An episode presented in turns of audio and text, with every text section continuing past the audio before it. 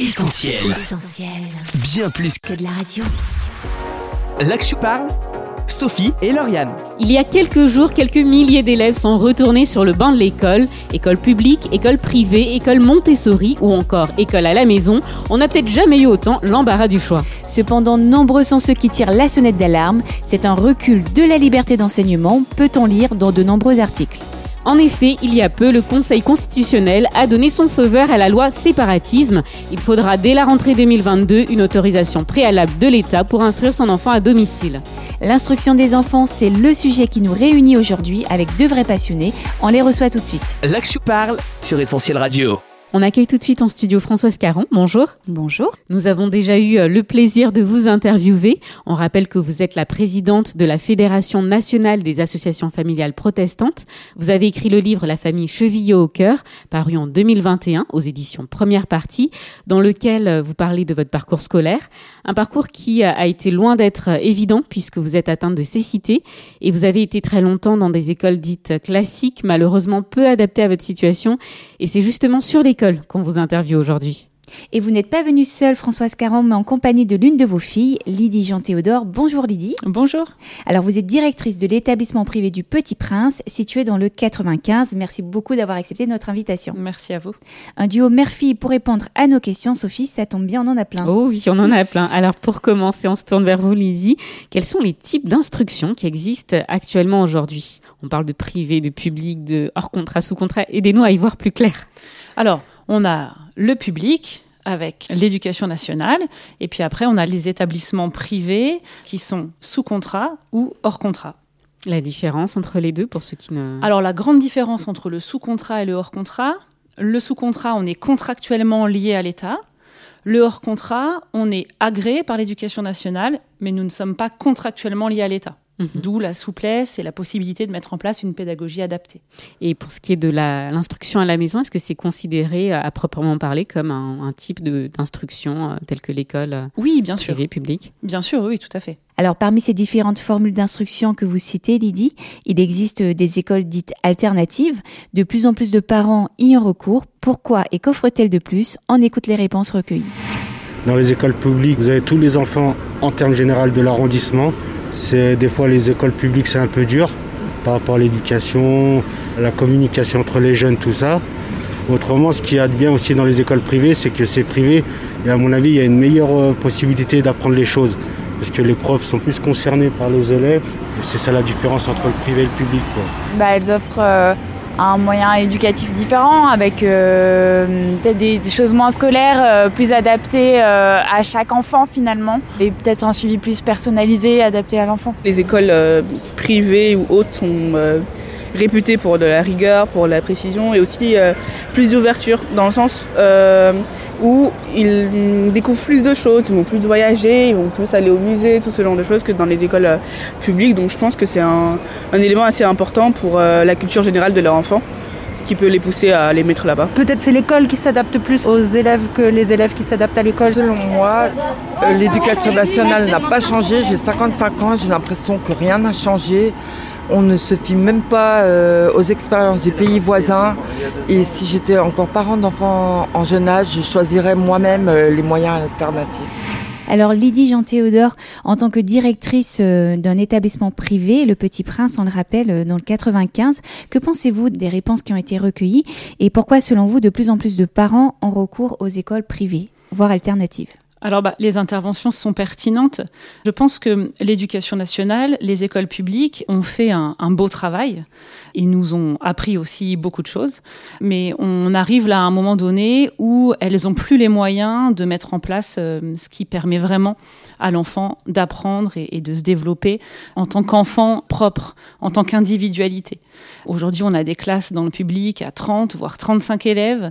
Et même si euh, les enseignants euh, sont certainement qualifiés, la gestion des classes est vraiment difficile. L'école privée, l'école alternative est vraiment un autre moyen un autre choix proposé aux parents. Et là, le, statut privé, le statut hors contrat surtout, nous permet vraiment d'avoir une souplesse, nous permet vraiment de mettre en place des outils pédagogiques, un accompagnement personnalisé qui est bien plus favorable pour les apprentissages. Alors un choix qui a un coût, on a tendance à croire que euh, c'est réservé à une élite, et ce n'est pas le cas de votre établissement, euh, Lydie. Comment euh, y parvenez-vous?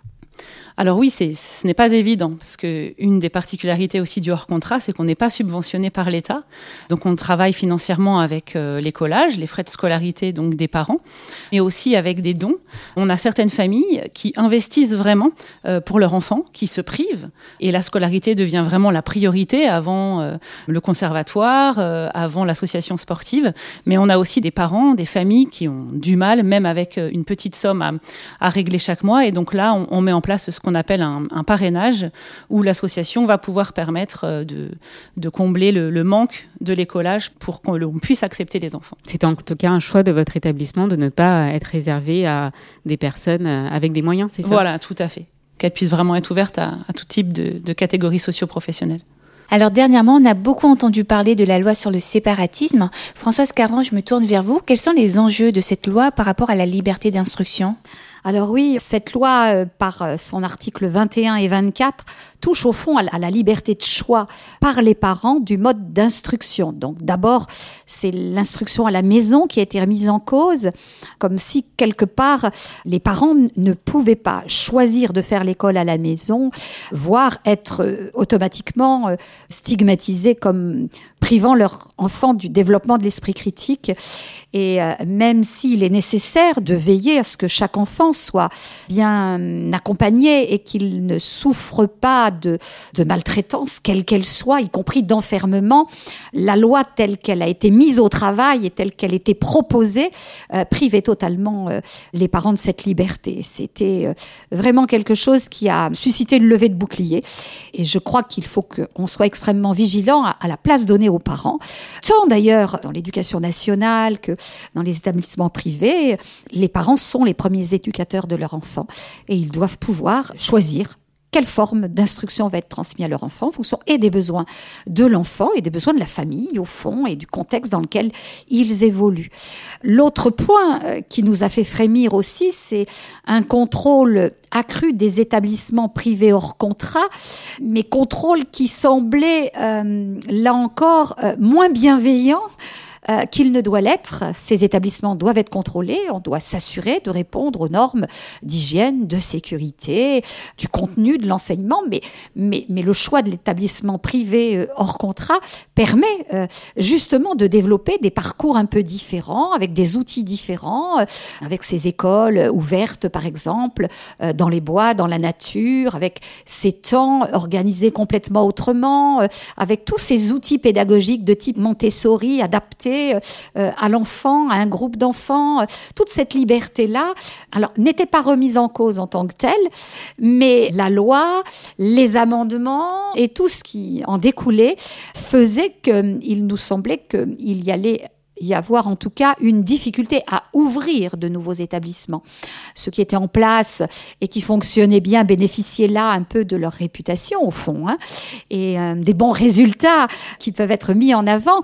Mais il y a de grands besoins, de grandes demandes. Il y a comme une petite pépinière d'établissements qui peuvent sortir de terre et cette nouvelle loi risquait véritablement d'empêcher la croissance des établissements privés hors contrat qui sont pourtant aux côtés de l'éducation nationale et des établissements sous contrat une vraie richesse et, et une vraie proposition, une nouvelle offre aux parents qui correspond à des besoins non couverts par l'éducation nationale.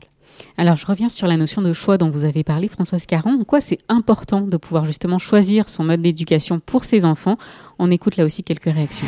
Alors, le confinement nous l'a bien montré. On a tous euh, des vies très différentes et, euh, et chaque type d'éducation n'est peut-être pas adapté à tout le monde. Donc, c'est important d'avoir un choix, ouais, j'imagine. Chaque parent devrait avoir le choix de comment il veut éduquer son enfant euh, et que finalement, aujourd'hui, on n'a pas forcément le choix fois, euh, on n'a pas beaucoup de diversité, quoi. on est un peu tous dans le même moule, alors que euh, voilà, on peut, peut, choisir pour euh, ce qu'on veut. Hein, ouais. bah, à mon avis, c'est tout dépend de, du revenu des parents, s'ils ont les moyens ou pas, si les deux travaillent.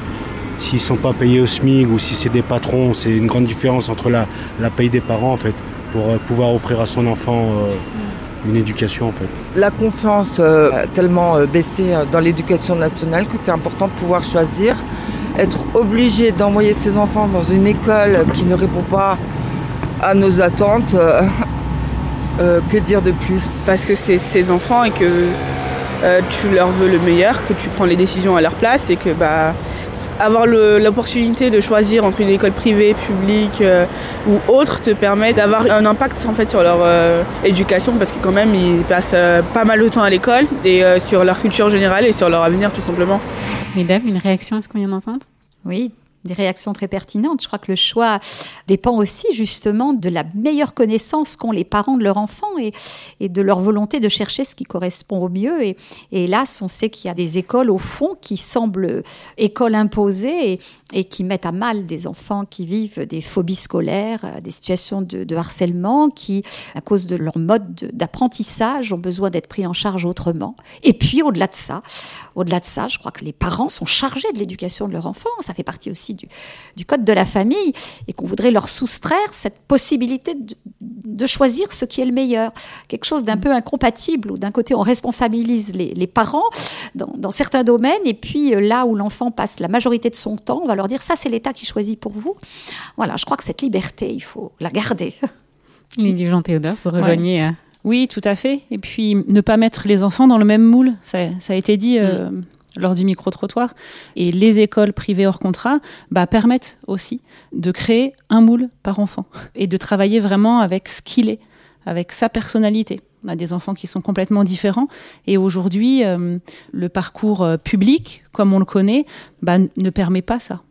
Et justement, dans le cas euh, d'écoles privées, est-ce qu'il n'y a pas le risque de mettre les enfants sous cloche dans un cocon, au risque euh, qu'ils ne soient pas préparés à un cadre de vie aussi bienveillant une fois à l'extérieur? On a posé la question dans la rue. On vous laisse écouter et réagir. Bah, en école privée, euh, non, je pense pas. Oui, à la maison, c'est vrai que ça peut être perturbant quand tu sors de la maison, que tu vas à l'université par exemple, ou que tu rencontres le monde extérieur. Mais je pense que si on te briefe bien, c'est pas problématique. Il faut juste bien apprendre à l'enfant à sociabiliser ou les critères sociaux en fait tout simplement. Euh, si, c'est sûr. La sociabilisation c'est hyper important. Il y a d'autres façons de la voir que de l'école. Moi je suis un pur produit du, de l'école publique et j'en suis, très contente. J'ai eu cette chance-là. On a cette chance-là en France.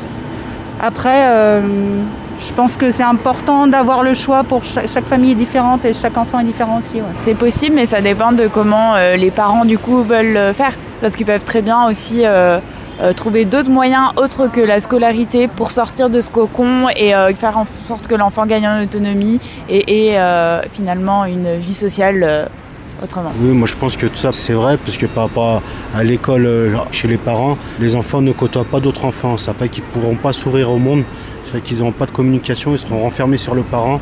Et peut-être qu'après, par la suite, par rapport à leur futur travail, ils auront plus de difficultés à s'associer à la population. Alors je suis d'accord, qu'on les met sous cloche, euh, les protéger de tout, c'est pas bon. Mais l'école privée, elle est peut-être trop euh, sectaire à mon avis mais ils sont trop protégés là par contre peut-être. Ou pas assez ouverts au milieu ordinaire. Enfin c'est quand même des classes euh, privilégiées qui peuvent payer l'école privée. Donc je suis partagée mitigée vraiment. Mais euh, je suis complètement insatisfaite du système scolaire qui ne répond plus aux besoins et je ne comprends pas qu'il n'ait jamais changé. Lydie Jean Théodore une réaction? Alors moi j'ai l'habitude de dire que le milieu extérieur est à l'intérieur de l'école. Hein. C'est une, société miniature et donc euh, non, je, je, ne pense pas euh, que l'école soit un cocon, une prison. On ne voit pas le monde extérieur, non. Je vous assure que dans la cour de récréation et les problèmes qu'on a des fois euh, à résoudre avec les élèves sont sont des fois tout aussi importants et que dans les écoles publiques. On assure par contre, un dialogue, une communication, euh, un suivi qui est beaucoup plus rigoureux, qui est beaucoup plus régulier. Mais euh, les, les, enfants euh, s'affrontent de la même manière et euh, les gros mots fusent de la même manière et, et ils essayent toujours de, de dépasser les limites, d'essayer des choses. Quoi. On est vraiment dans ce qui existe, mais accompagné. Françoise Caron, je reviens vers vous. Vous êtes atteinte d'un handicap visuel et vous plaidez pour l'inclusion, c'est-à-dire l'intégration des élèves avec un handicap dans le système scolaire classique. Comment euh, la réussir et en quoi ça peut être bénéfique? Alors, je plaide pour ça avec beaucoup de nuances et de réserves, dans la mesure où il faut en avoir les moyens. Parce que il y a eu un travail énorme de fait au niveau euh, national, en effet, de nos élus, euh, pour inclure l'enfant handicapé. Alors on sait d'abord que c'est quand même un vœu pieux et que, hélas, beaucoup d'enfants en situation de handicap lourd n'ont pas accès à l'école. Et c'est important de le souligner. Et moi, je voudrais que les parents qui nous écoutent et qui sont confrontés à ça ne, ne bondissent pas sur leur chaise. Oui, il y a eu des efforts, mais on n'a pas tout résolu. Et puis tous les enfants ne sont pas en capacité non plus d'être inclus.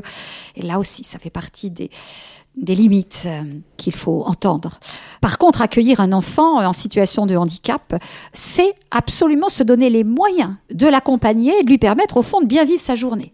Parce qu'une AVS euh, deux heures par jour, deux fois deux demi-journées, pour des enfants en situation de handicap, il faut imaginer ce que ça produit chez l'enfant, chez les parents et puis dans, dans le groupe classe, avec euh, une difficulté quand même à apprendre, une classe qui est mise à mal et un enfant dans tous les cas qui se sent tellement stigmatisé que jusqu'où c'est porteur. Donc il y a un vrai travail à faire encore autour de l'inclusion.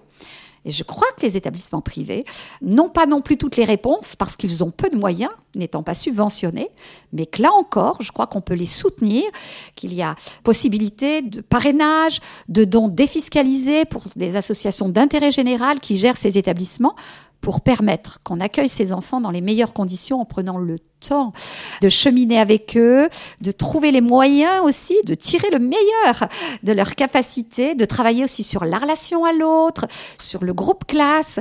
Donc euh, oui, pas du tout des écoles cocons, mais des écoles où on peut prendre le temps d'écouter et où on peut développer des moyens, en incluant éventuellement aussi les parents, euh, trouver les moyens que qu'il y ait une vraie mixité sociale, intellectuelle et, euh, et aussi euh, qui intègre ces enfants euh, si différents. Mais cette différence est une richesse pour chacun. Il faut absolument développer les moyens. Effectivement, des réflexions très intéressantes et qui nous interpellent. Alors avant d'aller plus loin, Françoise Caron et Lydie Jean-Théodore, on va marquer une pause en musique. On s'écoute tout de suite In It Like Jesus des Newsboys et on se retrouve juste après avec nos invités. I've seen dark clouds turn into brighter days. I've seen hope. Vous êtes dans l'Actu Parle sur Essentiel Radio. Aujourd'hui, on s'intéresse à l'instruction de nos enfants. Avec la loi sur le séparatisme, le choix de l'enseignement semble se restreindre. Il en a été question en ce début d'émission. On va aller plus loin avec nos invités, Lydie Jean-Théodore et Françoise Caron. L'Actu Parle, Sophie et Lauriane.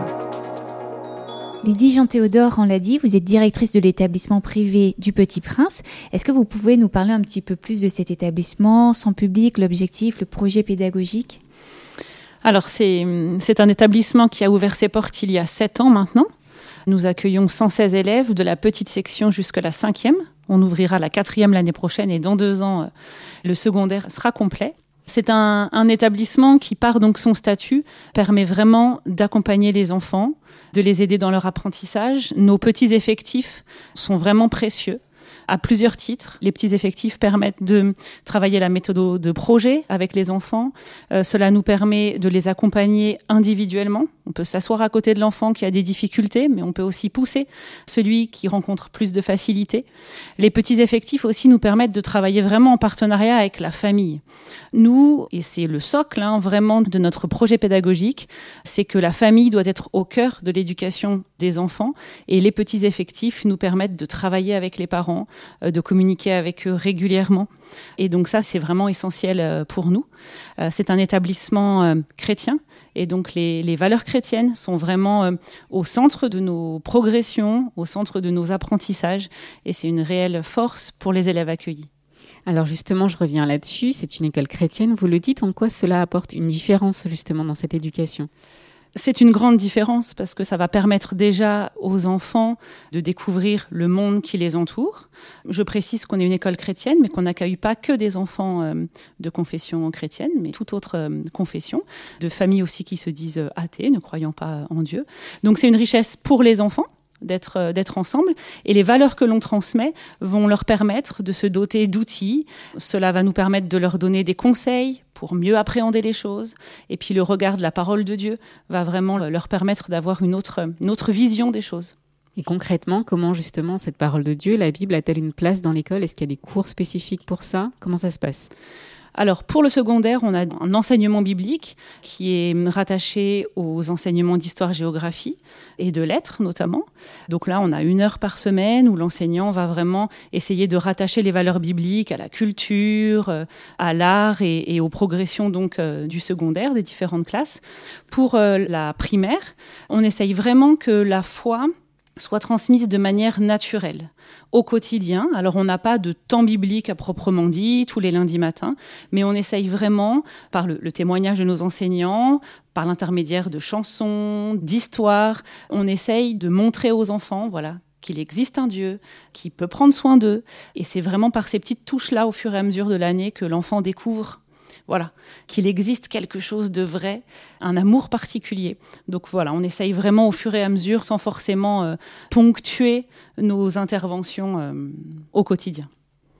Alors on arrive à la fin de cette émission. Françoise Caran et Lydie Jean-Théodore, est-ce que vous auriez un message à adresser aux personnes qui souhaiteraient euh, peut-être mettre leurs enfants dans des écoles comme celle que vous dirigez actuellement, Lydie?